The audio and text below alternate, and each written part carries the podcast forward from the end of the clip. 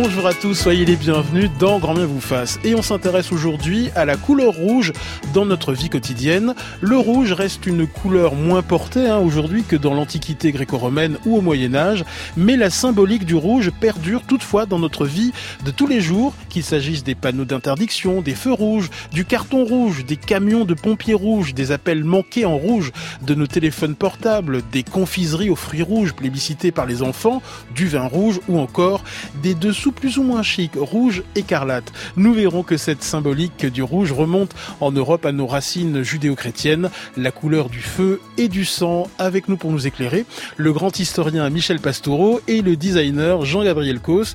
Mes complices aujourd'hui, le psychiatre Christophe André et la journaliste de Femme Actuelle Marie-Laure Sunshine.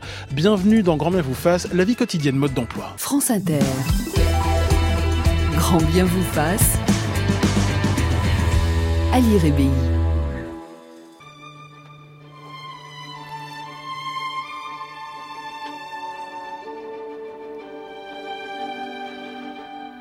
Et vous avez peut-être reconnu la bande originale du beau film de Christophe Kieslowski, Trois couleurs rouges en 1994. Bonjour Michel Pastoureau. Bonjour. Si vous saviez comme je suis heureux de vous recevoir ce matin, je dois bien avouer que vous êtes l'un des historiens dont je suis les travaux et les publications avec passion. Christophe André partage d'ailleurs mon enthousiasme. Bienvenue dans ce studio rouge, paré des couleurs de France Inter, et où la lumière rouge indique que nos micros sont allumés. Michel Pastoureau, vous êtes directeur de recherche à l'école pratique des hautes études, où vous avez occupé la chaire de symbolique occidentale pendant 35 ans. Après des ouvrages consacrés au bleu, au vert et au noir, voici un beau livre dans tous les sens du terme, un ouvrage richement illustré, érudit et passionnant, Rouge, histoire d'une couleur, publié au seuil. Euh, Michel Pastoureau, de façon générale, quelle place occupe le rouge dans notre vie quotidienne? Dans notre vie quotidienne, le rouge est matériellement assez peu présent euh, quand on se promène dans la rue et qu'on regarde le spectacle offert par la rue. On voit peu de rouge et en général c'est du rouge qui attire l'attention sur un danger ou une interdiction. Le contraste est grand avec les sociétés anciennes où le rouge était omniprésent, euh, chez les Grecs, chez les Romains, chez les peuples de la Bible. Donc le rouge, au fil du temps, a un peu disparu de la vie quotidienne, s'est fait plus rare, mais il est resté quand même sur le plan symbolique la première des couleurs, la, couleur la plus forte, et même la couleur par excellence. Si on demande à un enfant de nommer des couleurs, il va dire rouge en premier. Euh, donc il y a un contraste entre euh, cette force symbolique du rouge qui perdure et cette relative discrétion dans notre culture matérielle et notre vie quotidienne. Michel Pastoureau, jeune marié, vous avez un jour acheté une voiture d'occasion pour père de famille, une voiture rouge. Un rouge voyant, vif, qui n'allait pas avec le bon père de famille que vous étiez. Oui, vous êtes bien informé. En effet, c'était une R14, une bonne voiture qui a été victime d'une publicité maladroite. Une voiture en forme de poire, disait la publicité. Et euh, j'avais eu un bon prix parce que elle était un modèle de père de famille, mais elle était rouge. Alors les acheteurs de voitures rouges, c'était des conducteurs qui aimaient les conduites euh, sportives et qui n'achetaient pas des modèles pour père de famille. Et inversement, les honnêtes pères de famille, eux, choisissaient des couleurs sobres, euh, du blanc, du noir, du gris, mais pas du rouge. Donc elle était invendable et je l'ai achetée d'occasion, jeune marié, à un prix euh, très raisonnable. Et quel a été le destin de cette voiture rouge de bon père de famille? Elle a très mal fini. Mon épouse, heureusement, n'a pas été blessé, mais a vu la grille d'un parking tomber sur le capot avant de la voiture et elle est devenue inutilisable. Alors en revanche, une voiture de sport rouge se vend mieux qu'une voiture de sport bleu pastel. Hein. Oui, on a l'idée qu'une voiture rouge, ça va plus vite qu'une voiture blanche ou qu'une voiture bleu ciel, bien sûr. Euh, les Ferrari ne s'y sont pas trompés, qui sont rouges, mais d'autres voitures de sport également. Euh, c'est dans l'imaginaire, bien sûr, mais euh, l'imaginaire, c'est une réalité. Donc les voitures rouges vont plus vite que les autres. Bonjour Jean-Gabriel Cosse. Bonjour Ali Rébéi. Vous êtes designer, membre du comité français de la couleur, vous collaborez avec de nombreuses marques du secteur textile et de la décoration, et vous avez publié L'étonnant pouvoir des couleurs aux éditions du Palio. Est-ce que vous vous sentez bien dans ce studio rouge? Je me sens très très bien. D'ailleurs, moi-même, je rougis un petit peu d'être à la table de Monsieur Pastoureau qui m'a fait aimer la couleur à travers tous ses livres et qui m'a donné euh, envie euh, d'écrire le mien et de, de, de, me plonger dans ses influences. Mais oui, je me sens bien. Oui, je me sens bien de parler de couleur avec vous. Parce que vous écrivez dans votre ouvrage que les invités d'une émission de radio peuvent perdre leurs moyens face à cette lumière rouge du studio. Oui, le rouge fait peur. Euh, il y a énormément d'études là-dessus qui prouvent une étude que j'aime bien, par exemple sur les, tests de QI. Des scientifiques américains se sont demandé si euh, ce rouge pouvait influencer votre QI, tout simplement. Donc qu'est-ce qu'ils ont fait? Ils ont pris des candidats, ils ont pris un petit millier, répartis en deux groupes. Les 500 premiers avaient leur numéro de candidat écrit en rouge, numéro 1, 2, 3, etc. Et à partir du 501e, c'était en noir. Et ils ont demandé à tous ces candidats de faire ce fameux test de QI. Qu'est-ce qui s'est passé? Ceux qui avaient le test avec leur numéro rouge, en gros, l'ont vu en premier. Ça les a certainement influencés parce qu'ils ont répondu à beaucoup plus de questions que ceux qui avaient les questionnaires en noir. Par contre, ils ont fait plus de fautes. Donc, en moyenne, euh, ceux qui avaient le questionnaire en noir ont eu un meilleur test de QI. Rouge leur a fait perdre très légèrement leurs moyens. Jean-Gabriel Cos, vous confirmez cette impression générale que dans la rue, euh, de moins en moins de gens osent porter du rouge. Qui décide que le rouge euh, sera un incontournable de la rentrée en matière vestimentaire? Alors, le rouge, depuis que je fais ce métier, la question n'est pas de savoir est-ce qu'on mettra du rouge, est-ce que le rouge sera dans les gammes chromatiques, mais quel rouge? Parce qu'il y a forcément du rouge. Le rouge va attirer. En vitrine, vous avez quand même énormément de rouge parce que les personnes le repère de loin, voient les vêtements en rouge. Après, malheureusement, mais c'est notre débat, vont plutôt acheter du gris, du bleu marine, du noir. Mais c'est parce qu'ils ont vu également ce rouge qu'ils vont venir en magasin. Mais euh, le rouge, en particulier euh, chez les femmes et si vous voulez, on en parlera chez les hommes politiques, reste une couleur très importante. Parce que le rouge, pour un homme, par exemple, le fait passer pour un mâle dominant. Voilà, vous êtes, vous êtes le chef. On va chez nos, nos très très lointains cousins, les mandrilles par mm. exemple. Le chef, c'est celui qui est le plus rouge. Il est chargé en testostérone, il est vraiment très très rouge. Et les jeunes mâles euh, commencent eux aussi à devenir de plus en plus rouges. Il y a des combats. Et quand le rouge, euh, le chef perd, hop, il perd toutes ses couleurs. Donc le rouge est vraiment euh, la couleur de la domination. Regardez Trump, dernier débat face à Hillary Cravate Clinton. Rouge. Cravate rouge. Ça vient d'où, Michel Pastoureau, ce goût du rouge pour les hommes du pouvoir? C'est un lien entre le rouge et la puissance, la force, l'énergie, le pouvoir. Ça vient de ce que euh, le rouge c'est la couleur du sang euh, dans presque toutes les sociétés et pour tous les êtres vivants vertébrés, le sang est rouge. Donc ça vient de très très loin, cette association entre le rouge et le pouvoir, la puissance, la force. Pendant des siècles et des siècles, tous les guerriers devaient s'afficher en rouge. Ça a d'ailleurs été très malheureux pour les armées françaises en à l'automne 1914 avec le fameux pantalon Garand. C'était la seule armée qui continuait à s'habiller en rouge. Il a fallu l'abandonner parce qu'il était trop, trop, trop voyant. Donc cela, cela vient de loin, euh, même si aujourd'hui, évidemment, euh, le rouge euh, est là en petite touche. Entrerait dans ce studio un homme entièrement vêtu de rouge, ça ferait un écart par rapport à nos habitudes. Christophe André Oui, et sur ces rapports entre rouge et pouvoir, nous pouvons constater que le seul à avoir un micro rouge dans ce studio, c'est Ali Rebelli. Nous avons des micros verts, Bien vu. jaune. Bien vu. Bonjour Mireille. Oui, bonjour. Comment allez-vous? D'où appelez-vous? De Grenoble. Alors vous, vous aimez le rouge, il fait partie de votre vie, hein? Ah oui, tout à fait, c'est ce que j'ai écrit.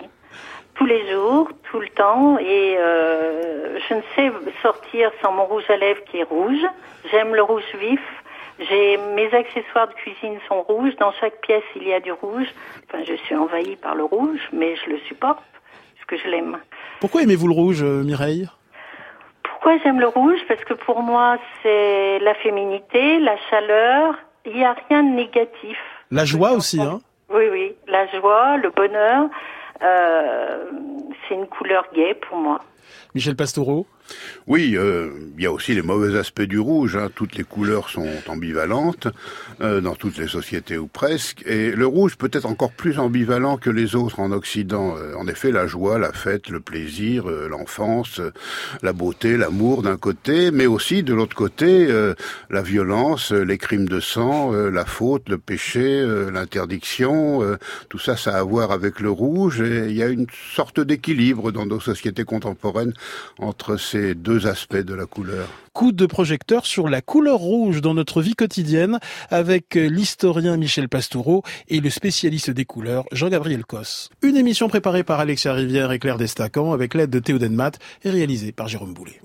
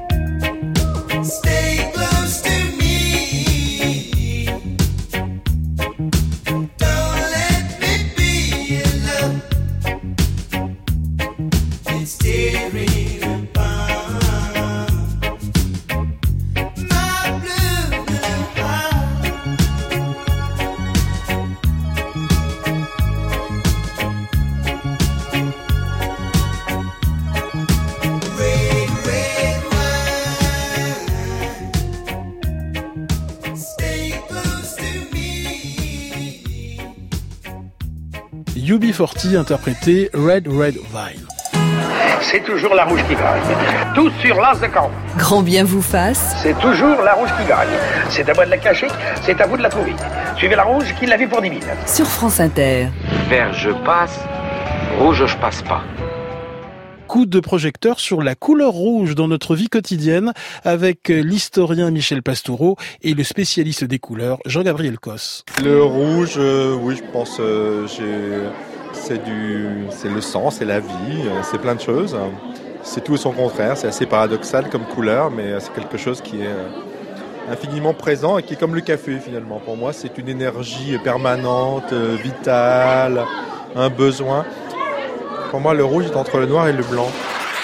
Le couturier Christian Lacroix sur France Culture en 2005. Euh, Michel Pastoureau, vous le disiez tout à l'heure, parler de couleur rouge serait presque un, un pléonasme. C'est la couleur par excellence, la première de toutes les couleurs. Oui, c'est la première couleur que l'homme, en Occident en tout cas, a maîtrisée à la fois en peinture et en teinture.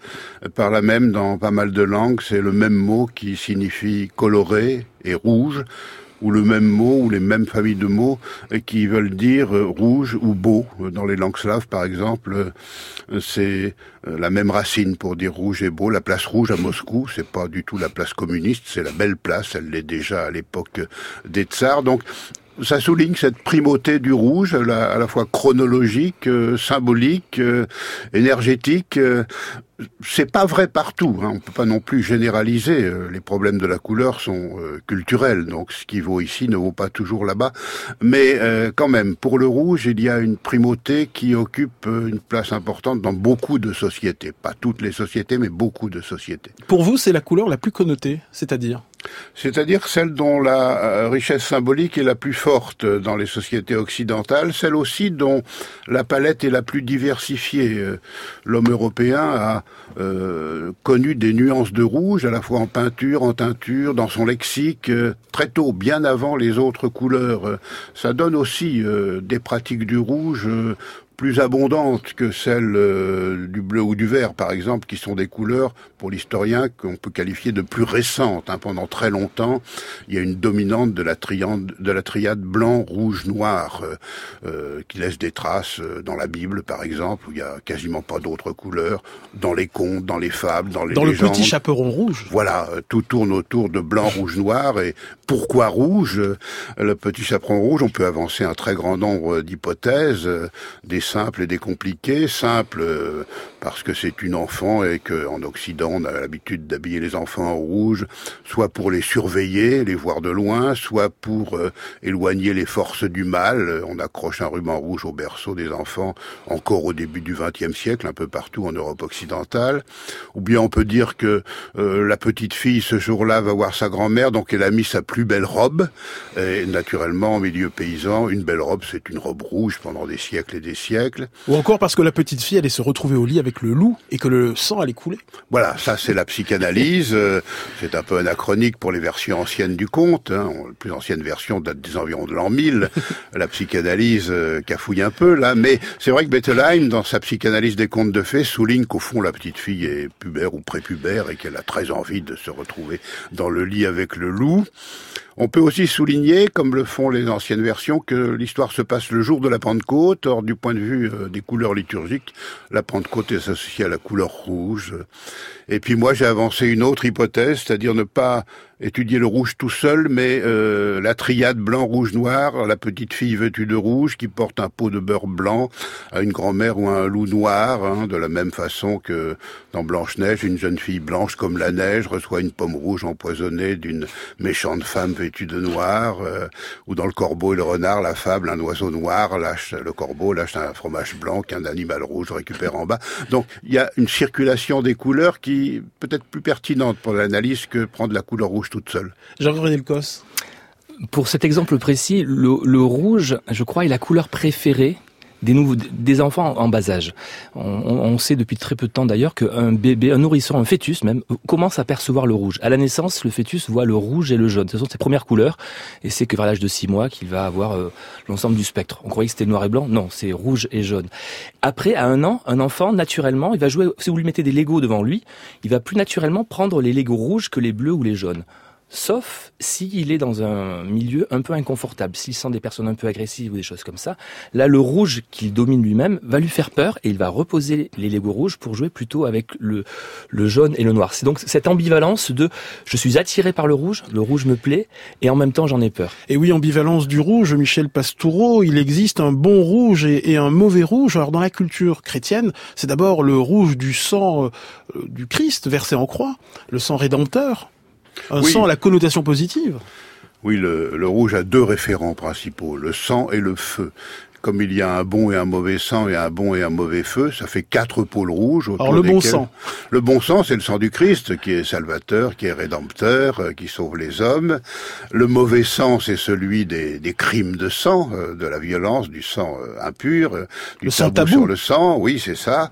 Euh, le bon feu, c'est le feu pour le christianisme de l'Esprit Saint, de la Pentecôte, un feu lui aussi régénérateur. Et le mauvais sang, bien sûr, ce sont les flammes de l'enfer. Le mauvais feu. le mauvais feu, pardon, ce sont les flammes de l'enfer. Donc ça fait quatre pôles rouges et ça permet d'asseoir une symbolique euh, riche et solide. Euh, Jean-Gabriel Cos, à propos euh, du sang tabou, ce tabou du sang persiste dans nos publicités, notamment dans les spots qui vantent les qualités absorbantes des servettes périodiques. Absolument. De façon absurde, elles sont euh, colorées en bleu. En bleu, exactement. Nous, on parle des, des règles de Schtroumpfette dans le milieu de la publicité. Parce qu'effectivement, montrer du rouge à la- dans une pub, c'est absolument impossible. Ça n'existe pas. Cela, ça fait trop peur. C'est ce côté anxiogène absolu que l'on a dans le rouge. Euh, revenons quand même, euh, Michel Pastoureau, sur euh, la symbolique euh, du rouge feu, euh, les- le, le feu des flammes de l'enfer. Est-ce qu'il en reste quelque chose dans notre vie quotidienne, euh, dans notre vie de tous les jours, de cette symbolique du, feu négatif?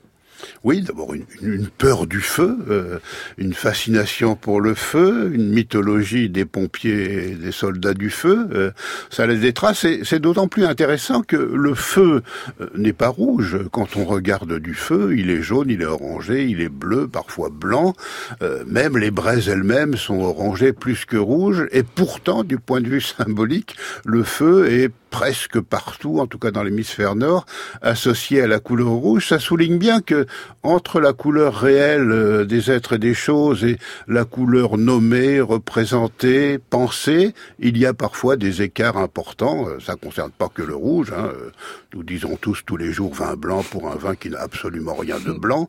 Ça nous gêne pas du tout ça montre que les couleurs sont. Et le vin rouge n'est pas vraiment rouge. Le vin rouge n'est pas vraiment rouge. Euh, le raisin blanc n'est pas blanc. Le raisin noir n'est pas noir, euh, etc. Et moi, historien, dans les documents anciens, je trouve euh, des faits du même genre qui invitent à la prudence, bien sûr. Et Jean-Gabriel Cos? Oui, et pour ce feu rouge, il est même encore plus rouge en Asie, où demander à un petit japonais de dessiner un soleil, il va le dessiner en rouge. Pour lui, le soleil est forcément rouge, comme le drapeau du Japon. Michel, bonjour. Oui, bonjour. Vous appelez d'Agen Oui. Alors le rouge est, est euh, plutôt absent de votre vie Ah, totalement. Pourquoi? Euh, Écoutez, naturellement, je, j'ai réfléchi quand j'ai entendu votre thème d'émission et je me suis dit, mais moi, le, je vis sans rouge. Je, je n'en ai pas dans ma maison, je n'en ai pas dans mes vêtements depuis très longtemps, je n'en ai même pas dans mon jardin où je ne mets pas de fleurs rouges. Et puis en réfléchissant, je me dis que dans la nature, il n'y a pas de, de grand ciel rouge, il n'y a pas de grande mer rouge, il n'y a pas de champs de colza rouge. Il y a des, champs de coquelicots, il y a des champs de coquelicots. Des poissons. Je ne vois pas le rouge. Michel Pastoureau. Oui, euh, chacun a ses goûts et ses pratiques, euh, mais ça n'est pas parce qu'on ne porte pas une couleur sur soi qu'on ne l'aime pas. Hein. Les problèmes sont beaucoup plus compliqués que cela. De même, euh, quand on achète un vêtement, on ne choisit jamais ce qui nous plaît le plus, mais ce qui nous déplaît le moins par rapport à ce qu'on nous propose. C'est pas du tout la même chose. Et puis en outre, on, on ne vit pas tout seul, on vit en société, donc ça passe constamment par le regard des autres. Donc aimer le rouge ou ne pas aimer le rouge, euh, c'est individuel, mais c'est aussi fortement collectif. Merci beaucoup Michel Dagen. Euh, je lis ce mail de Céline. Rouge ma table et chaises de terrasse, rouge mon hamac, rouge mes coussins de salon, rouge le mur de ma verrière, et parfois en alternance, rouge ma robe, rouge ma jupe, rouge mon pantalon, ma chemise, mon rouge à lèvres, mon vernis à ongles, rouge ma culotte, mon soutien-gorge, et toujours rouge ma voiture, ma belle 309, à éviter toutefois le total look rouge. Euh, Jean-Gabriel Cos, vous vouliez ajouter quelque chose? Quelle a raison de porter du rouge? Vous avez d'ailleurs une écharpe rouge. J'ai, oui, volontairement, j'ai mis mon écharpe rouge. J'ai, j'ai remarqué moi aussi que j'avais pas tant de rouge que ça chez moi. Pour venir, euh, pour trouver du rouge, j'ai, voilà, j'ai trouvé cette écharpe. Euh, pour revenir à ce que disait cette dame, le fait de porter du rouge la rend 25% plus sexy, exactement. C'est chiffré par les scientifiques. Quand vous portez du rouge, vous plaisez beaucoup plus aux hommes. Vous montrez des femmes sur fond rouge ou sur fond blanc, les hommes les préféreront sur fond rouge. Allez, il est temps de retrouver les choses vues de notre camarade psychiatre humaniste Christophe André. France Inter. T'es quoi T'es médecin Psychiatre? Grand bien vous fasse. Psychothérapeute. Qu'est-ce qui me prouve que t'es psychothérapeute? Chose vue. Rebonjour Christophe André. Rebonjour Ali. Qu'avez-vous vu d'intéressant cette semaine Cette semaine, à Sainte-Anne, j'ai vu une dame qui avait très très peur de la couleur rouge. Pas une petite gêne, comme nous pouvons tous en avoir quand on nous fait rougir à coups de blagues grivoises ou à coups de compliments. Vous connaissez la, la savoureuse expression de Jules Renard, qui était un grand timide dans son journal il est tombé sur moi à coups de compliments. Et parfois, ça nous fait rougir. Mais là, je parle non pas d'une gêne, mais d'une peur panique, ce qu'on appelle en psychiatrie l'érétophobie, du grec éretos, rouge, et phobos, peur intense. Chez ces personnes, l'idée de rougir sous le regard des autres entraîne une détresse immense. Elles se sentent abaissées, humiliées, inférieures, coupables, minables. Du coup, elles vivent dans la crainte de se mettre à rougir si on les observe attentivement, si elles donnent leur avis dans un groupe, ou si un silence survient dans une conversation face à face. Parfois, même entendre le mot rouge les fait rougir et paniquer. Ça peut aller très loin. Le premier cas connu dans l'histoire de la médecine a été décrit en 1846 par un médecin allemand qui s'appelait Casper et concernait un étudiant en médecine dont l'histoire s'est d'ailleurs mal finie, dépression puis suicide. Car si on ne se soigne pas, hélas, ça peut encore arriver de nos jours. Mais ça serait dommage puisqu'il existe maintenant des aides efficaces, des médicaments parfois et surtout des psychothérapies, notamment les fameuses TCC, thérapies comportementales et cognitives. Faute de soins, les patients inventent de nombreuses stratégies pour limiter le risque de rougir. Il y a bien sûr tout ce qu'on appelle des évitements, ne pas sortir, ne pas parler, ne pas se montrer, ou seulement maquiller lorsqu'on est une femme. Parfois, ces patients portent des vêtements rouges pour faire diversion, pour que le rougissement se remarque moins, parce que rouge sur rouge, ça fait moins de contraste lorsqu'ils rougissent. Mais parfois, à l'inverse, ils n'en portent jamais et ils ne s'habillent qu'en gris, parce que le rouge, tout de même, ça attire un peu l'attention sur soi.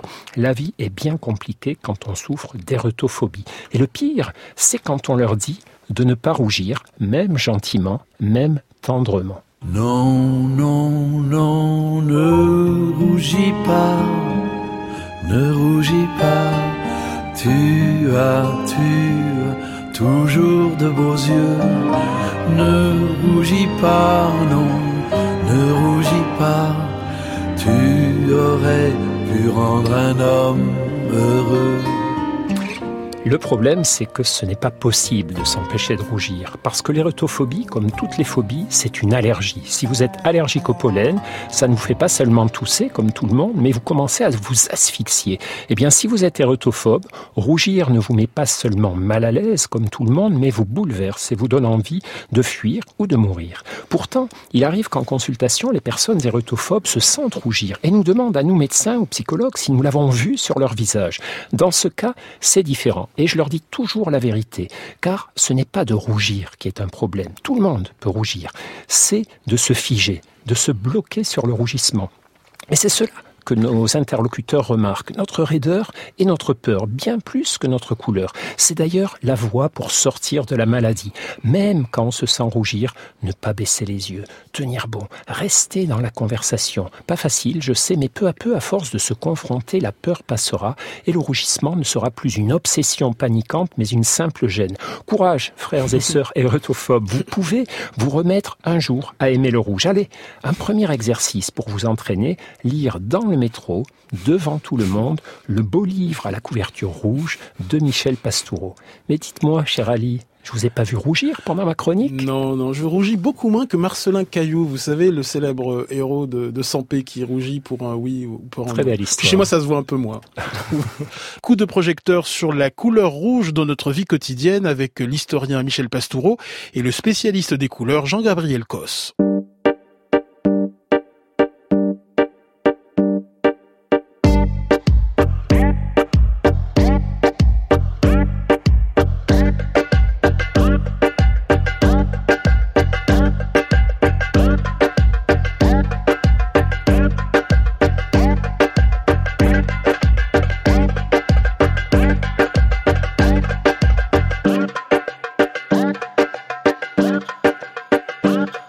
Pourquoi chérie tu cries? Pourquoi ma chérie tu cries?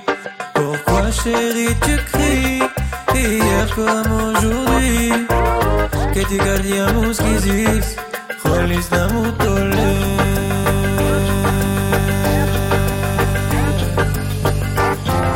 Tu croyais que je m'en foutais Toi que je regardais pour moi.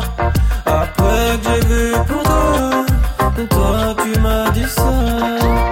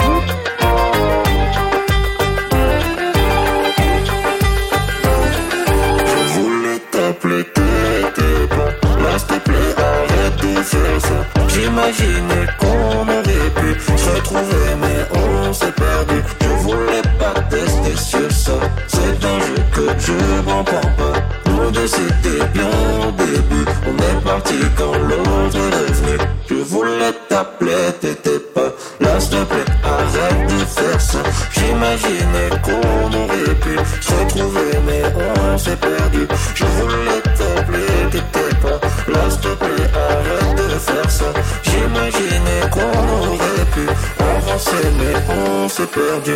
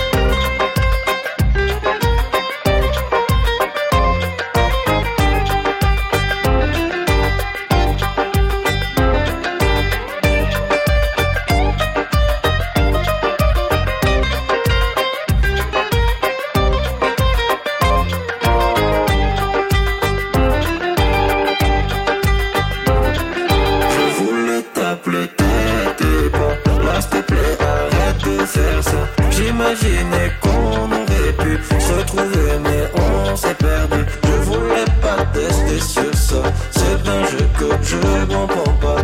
On décidait bien au début. On est parti quand l'autre est revenu. Je voulais t'appeler, t'étais pas là, plaît, arrête de faire ça. J'imaginais qu'on aurait pu se retrouver, mais on s'est perdu.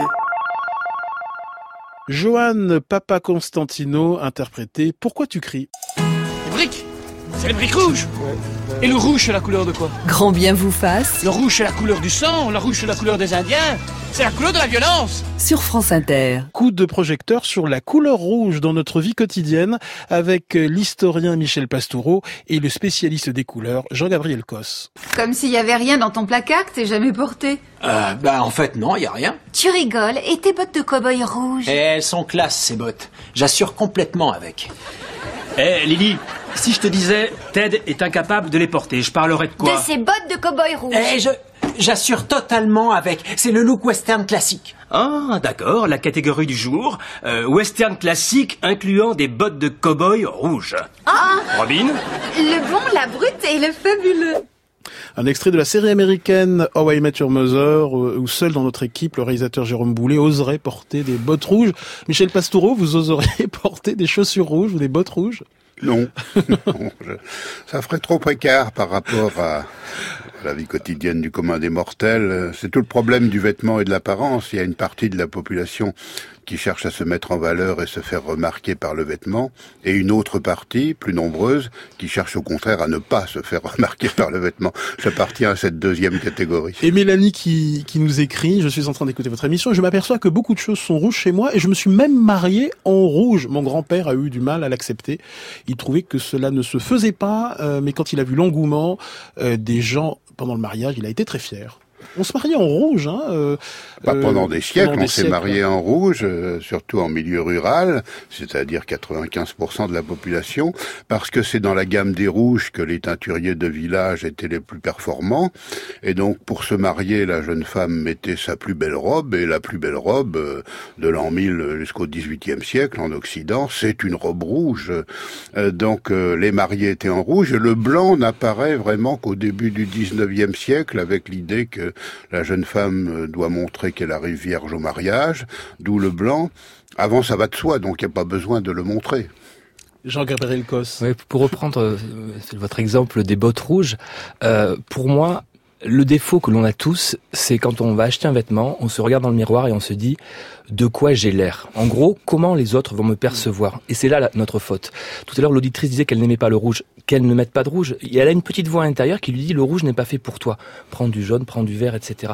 Si vous aimez le rouge, si en vous regardant dans la glace, vous vous trouvez bien dans des bottes rouges, prenez-les. Je pense qu'il faut se faire conf- vraiment confiance à cette petite voix intérieure et écouter le moins possible les autres.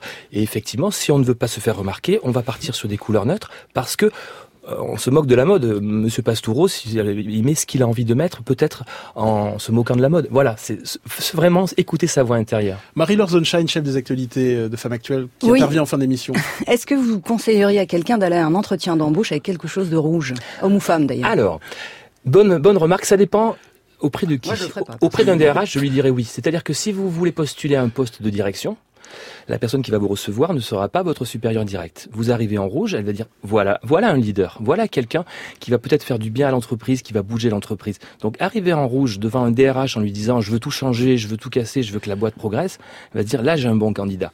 Par contre, arriver avec la même tenue, tenir les mêmes propos devant son supérieur direct, il va l'interpréter comme de quoi il, pour qui il se prend celui-là? Attends, c'est moi le chef.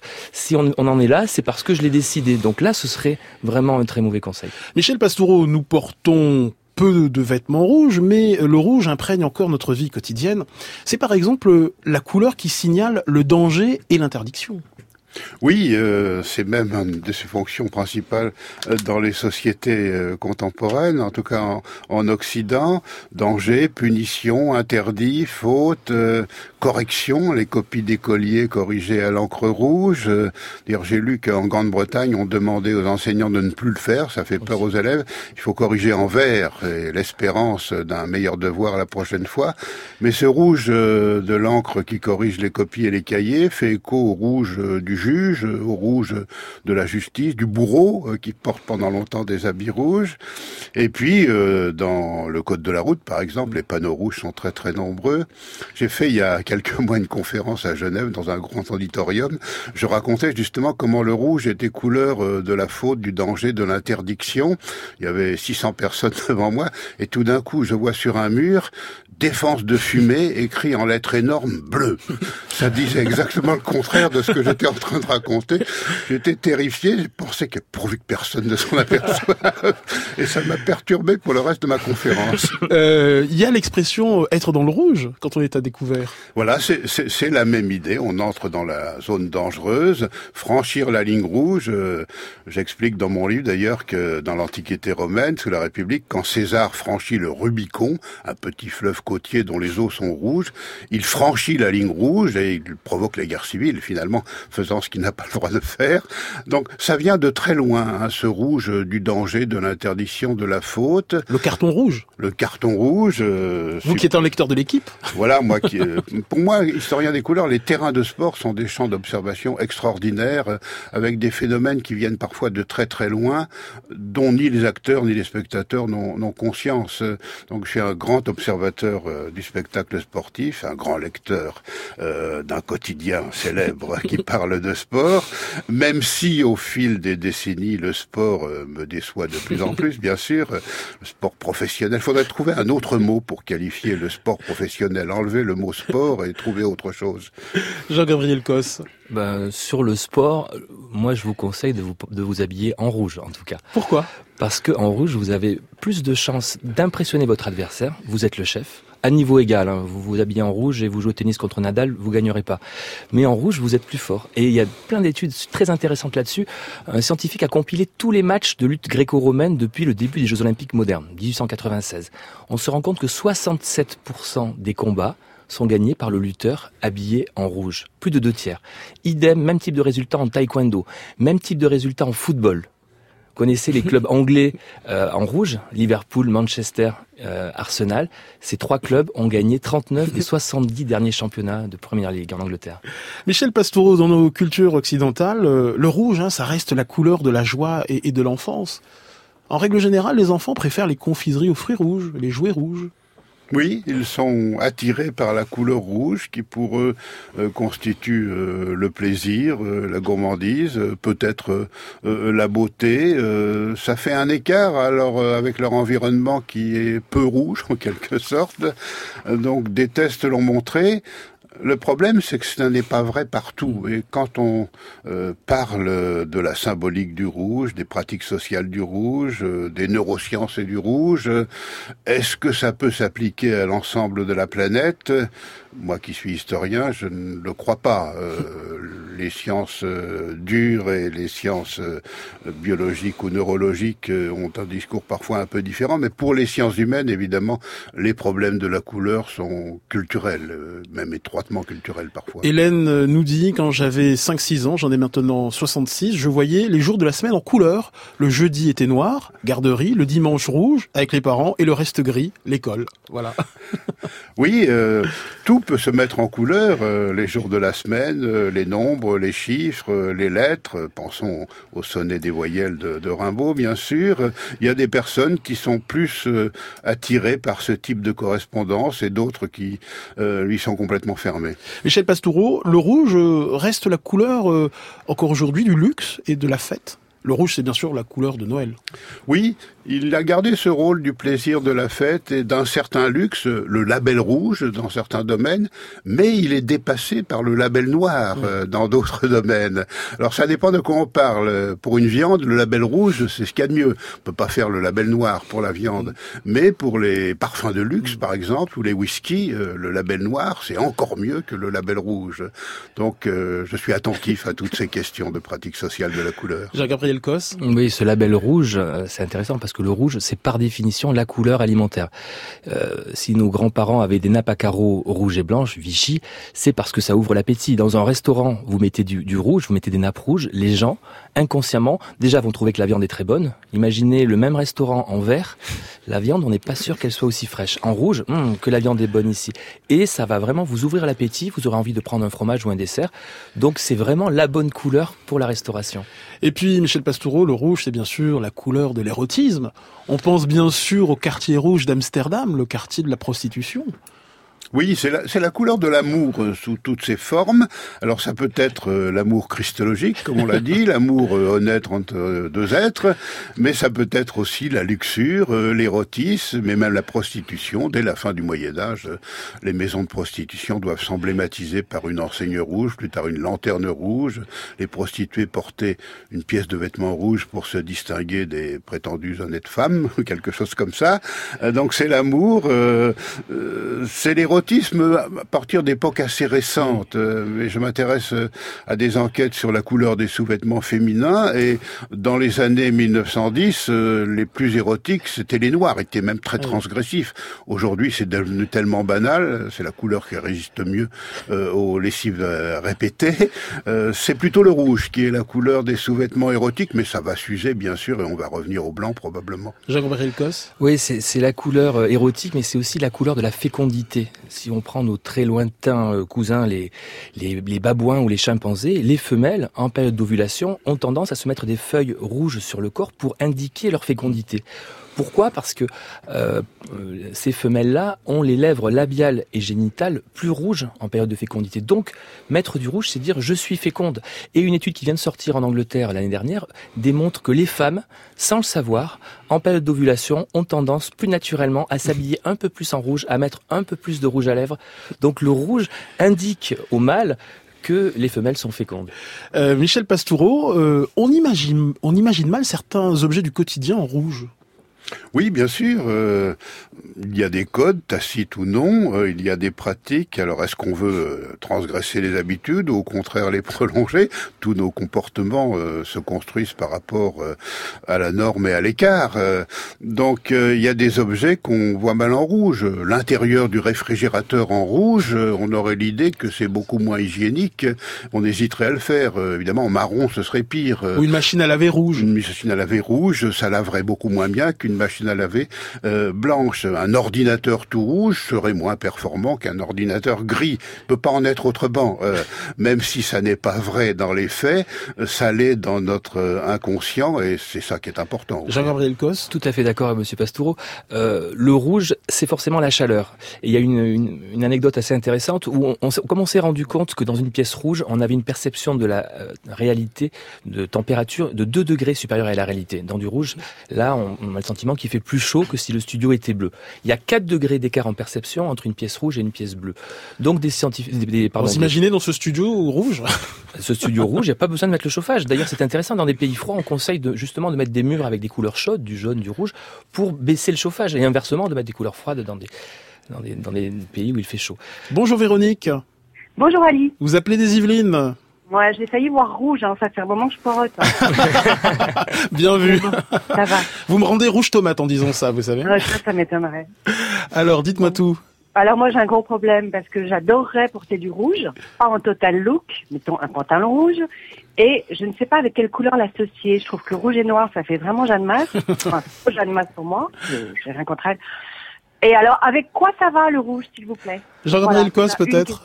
Merci beaucoup, Véronique. C'est vrai que comme c'est une couleur très forte, c'est assez compliqué de l'associer. Moi, je, si vous mettez du rouge avec un jean, ça passe très bien. Euh, avec des couleurs neutres. Prenez un gris, un gris clair, un chiné, ça ira très bien. Et effectivement, plus la présence de rouge sera importante, plus ça va être difficile. Mais un petit accessoire rouge, ça marche très bien avec du, avec du gris. Michel Pastoureau. Oui, c'est aussi avec le blanc que le rouge va le mieux. Hein. Pendant des siècles et des siècles en Occident, le contraire du rouge, c'était le blanc. Et le contraire du blanc, ça n'était pas le noir, mais le rouge. Donc il en reste encore des traces hein, dans nos sensibilités et donc dans, dans nos pratiques. Et, et, le rose, Michel Pastoureau, c'est un rouge atténué? L'orange le, le, rose, pardon. Je le rose. À, à, le rose, pardonnez-moi. Le rose. Euh, oui, mais c'est assez récent. Ça n'est vraiment qu'à partir du XVIIIe siècle qu'on pense le rose comme une déclinaison du rouge ou un mélange de rouge et de blanc, alors qu'auparavant, le rose, c'est une catégorie de jaune. Et euh, tous les manuels de recettes pour peintre ou pour teinturier rangent le rose au chapitre des jaunes. D'ailleurs, notre mot rose en français ne prend le sens chromatique que nous lui connaissons qu'au XVIIIe siècle. Avant, on a du mal à nommer la teinte rose, on dit incarnat, c'est le mot le plus fréquent. Et à quand remonte le fait de vêtir les bébés en rose? C'est assez récent, contrairement à ce qu'on pourrait croire, les bébés filles. Hein. oh, non, on vêtisse aussi les, les garçons. Les garçons, au XVIIIe siècle, c'est même l'inverse, euh, garçons en rose et euh, petites filles en bleu, puis le code s'inverse progressivement. Au fond, c'est la déclinaison euh, d'un rouge viril masculin et d'un bleu marial féminin qui s'est inversé euh, en pastelisant les couleurs. du rouge on passe au rose et du bleu au bleu ciel. Mais le système actuel, qui n'est pas d'ailleurs euh, pratiqué partout, euh, il date vraiment de la fin du 19e siècle et il apparaît en pays en protestant avant les pays catholiques. Donc ça n'est pas du tout sous l'influence mariale comme on l'a parfois écrit. Quelqu'un m'a dit, euh, plusieurs personnes m'ont dit que en Belgique, euh, fréquemment, on inverse euh, encore aujourd'hui petit garçon en rose et petite fille en bleu ciel.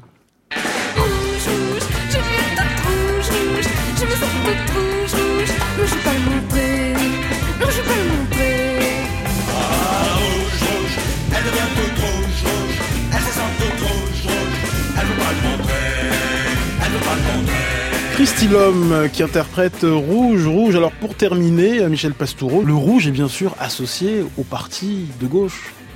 Oui, euh, cela date de la Révolution française et de la fameuse histoire du drapeau rouge et des événements du Champ de Mars au mois de juin 1791. Sous l'Ancien Régime, un drapeau rouge, c'est un drapeau pacifique que l'on sort pour avertir d'un danger et inviter la foule à se disperser. Dans cette fameuse journée du Champ de Mars, où la foule s'était rassemblée pour demander la démission de Louis XVI, il y avait trop de monde, il y avait un danger, on a sorti le drapeau rouge et pourtant euh, la garde républicaine, la garde nationale a tiré sur la foule et euh, ça a été les premiers martyrs de la Révolution en marche, pas la garde républicaine, c'est un peu tôt, euh, mais la garde nationale et le rouge a pris une connotation politique euh, insurrectionnelle euh, et donc à partir de là, tout au long du 19e siècle, les mouvements et les partis de gauche, voire d'extrême gauche, se sont emblématisés par la couleur rouge, socialisme puis communisme.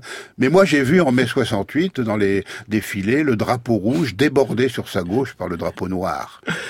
À nos invités. Toute la bibliographie est à retrouver sur l'appli France Inter. Bonne journée à l'écoute de notre antenne. Come my love, come and shine with your light on me. Come and play with the chimes in the belfry. Come with me and hold me in your arms. Let me feel your tenderness and your warmth. Mm. When the rain is falling hard mm. and the storm is far from over,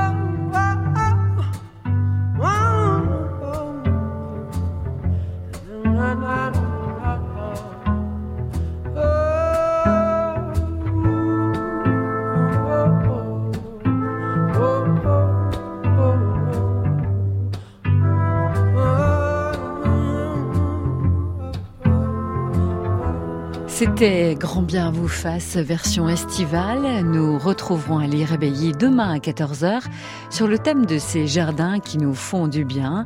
Et à l'instant, on écoutait aussi ce groupe euh, Roseau, visiblement déjà dans le thème des jardins.